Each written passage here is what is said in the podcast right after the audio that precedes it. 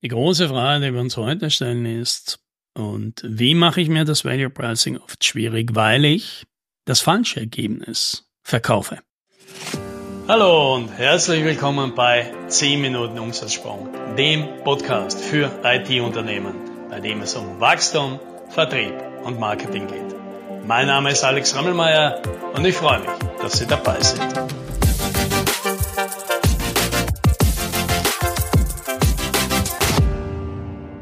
Merke in Gesprächen oft eine Verwirrung und ich erkenne, dass ich manchmal selbst dran schuld bin, weil ich natürlich plakativ oft sage, im Value Pricing verkaufst du ein Ergebnis und nicht den Weg oder die Arbeit dorthin.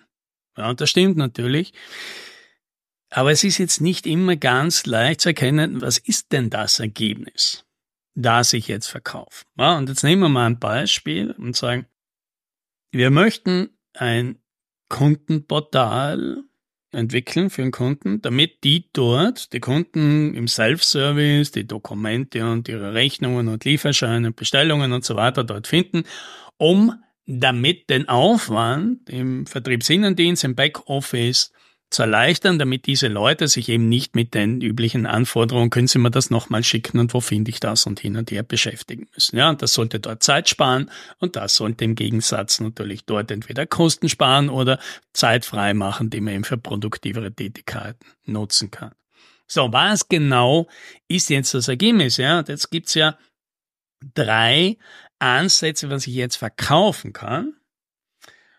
Und alle führen ja irgendwie zum gleichen Ergebnis. Ja? Also ich kann jetzt mal meine Inputs verkaufen. Das heißt, ich verkaufe eben meine Arbeit, meine Arbeit und Zeit und meine Skills in üblichen Stunden und Tagessätzen, weil die führen ja dazu, dass so ein Kundenportal entsteht und das führt dazu, dass die Kunden ihre Arbeit selber machen und das führt dazu, dass der Verkaufsinnendienst dann entlastet ist. Das wäre ja das Ergebnis. So, jetzt kann ich auch sagen, nein, ich verkaufe den Output meiner Leistung. Ich verkaufe eben nicht die Arbeit für die Erstellungskundportal, sondern ich verkaufe dem Kunden das fixfertige Kundenportal, das ihm in Zukunft eben dabei unterstützt, seinen Vertriebsinnendienst zu entlasten. Oder Nummer drei, ich verkaufe ihm eben genau dieses Ergebnis, ja, 20 Prozent Entlastung des Verkaufsinnendienstes über die Strategie, ein Kundenportal zur Verfügung zu stellen, in dem die Kunden halt im Self-Service die einfachen Aufgaben selber machen.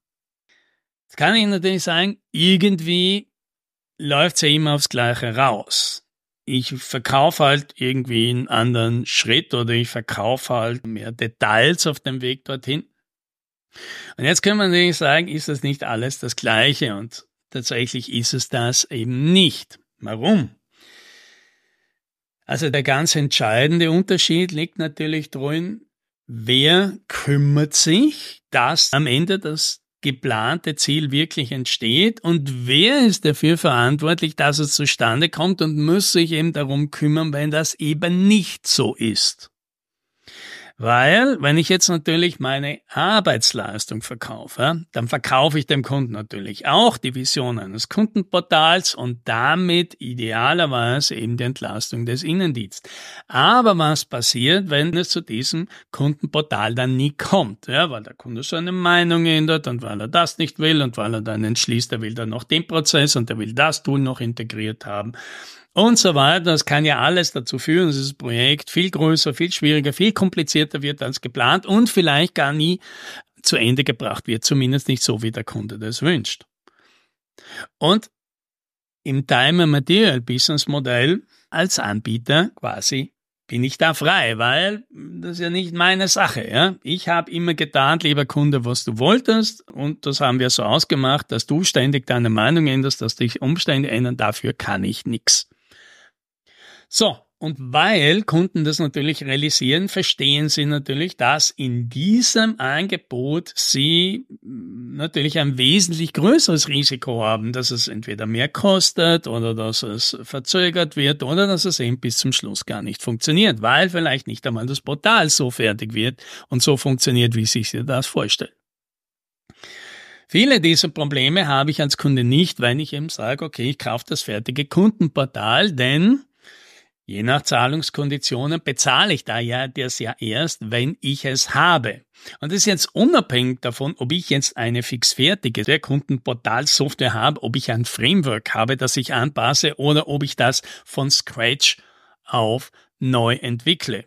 Das vielleicht dem Kunden letztendlich ja auch egal. Wichtig ist, und er sagt, okay, ich kriege jetzt diese Software.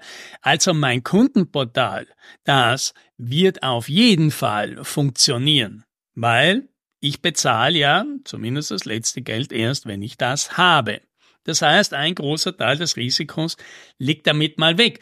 Und das heißt natürlich, dieses Risiko liegt jetzt auf der Seite des Anbieters und der muss sich jetzt natürlich anders aufstellen, damit er genau die Probleme, die der Time Material Mensch vielleicht, die dem egal sind, dass eben der Kunde ständig seine Meinung ändert oder der Kunde halt nicht weiter tut oder der Kunde Schnittstellen hat, die unglaublich kompliziert sind. Das ist dem anderen natürlich nicht egal, weil der hat ja seine Software verkauft. Der muss das vorher im wesentlich größeren Detail abklären oder der muss halt etwas anbieten, was er auf jeden Fall zustande bringt, egal wie kompliziert es danach wird. Das heißt, er braucht auch wesentlich mehr Skill, wesentlich mehr Erfahrung und ein viel besseres System. Da muss viel mehr Sachen abklären. Andererseits ist der Deal natürlich deswegen attraktiver für den Kunden. Und wenn ich jetzt noch einen Schritt weiter gehe und sage, ich verkaufe dir eine Entlastung des Innendienstes, dann nehme ich dem Kunden natürlich auch noch das Problem an, der sagt, ja, jetzt habe ich so ein schönes Kundenportal, aber die Kunden nutzen es nicht oder es ist so kompliziert, dass die Leute mit der Bedienung des Portals zum Schluss gleich viel Arbeit haben als vorher und mein Nettoeffekt unterm Strich ist null und dafür habe ich jetzt so ein kompliziertes, teures Portal. Das Risiko nehme ich jemandem jetzt wieder ab als Anbieter. Und jetzt wird es natürlich schon schwierig, weil jetzt werden viele denken, ja Moment, woher soll ich das wissen? Wie soll ich das garantieren können? Jetzt hängt es auch sehr stark davon ab, ob der Kunde das macht, ob die Kunden des Kunden damit spielen, ob das System überhaupt von denen gescheit bedient wird und so weiter.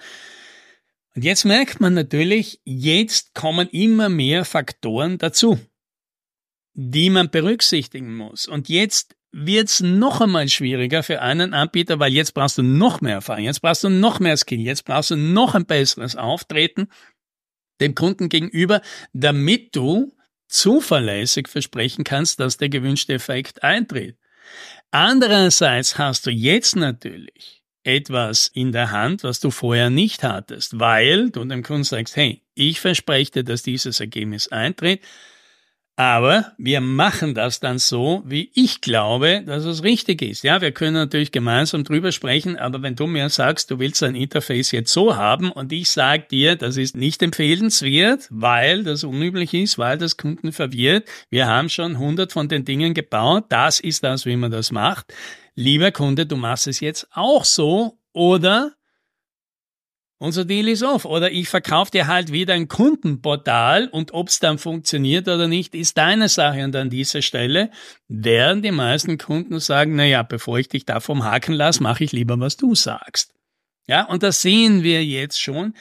Je nachdem, ob ich jetzt meinen Input verkaufe, meinen Output verkaufe oder mein Outcome verkaufe, ändert sich natürlich sehr viel. Es ändert sich das, was ich anbiete. Es ist, ändert sich das, worüber ich eine Verantwortung übernehme. Es ändert sich natürlich auch mein Skill und meine Fähigkeiten, Verantwortung übernehmen zu können und damit teilweise eben auch meine Fähigkeiten, Spielregeln beim Kunden durchzusetzen. Und ja, selbstverständlich ändert sich der Wert des Projektes, weil wenn ich dem Kunden all diese Möglichkeiten abnehme, sein Ziel zu erreichen, dass das Portal gar nicht fertig wird, dass die Kunden es nicht annehmen und ich das für ihn übernehme, habe ich natürlich ein viel, viel wertvolleres Angebot als alle anderen. Und damit kann ich auch einen Value Price verlangen, der deutlich über den liegt als alle anderen, obwohl zum Schluss das, was man jetzt auf einem Computer realisiert, das Kundenportal vielleicht in allen drei Fällen exakt das gleiche ist. Aber das, was wir tun, ist nicht das, was wir verkaufen. Und das ist der ganz wichtige Unterschied im Value Pricing. Je mehr Wert Und Wert ist eben nicht nur die technische Komponente, sondern vor allem eben die Sicherheit und die Qualität des Endergebnisses, mit dem ich das kriege. Dafür bekomme ich in Wirklichkeit mein großes Price Premium. Und das, das wünsche ich dir. Happy Selling.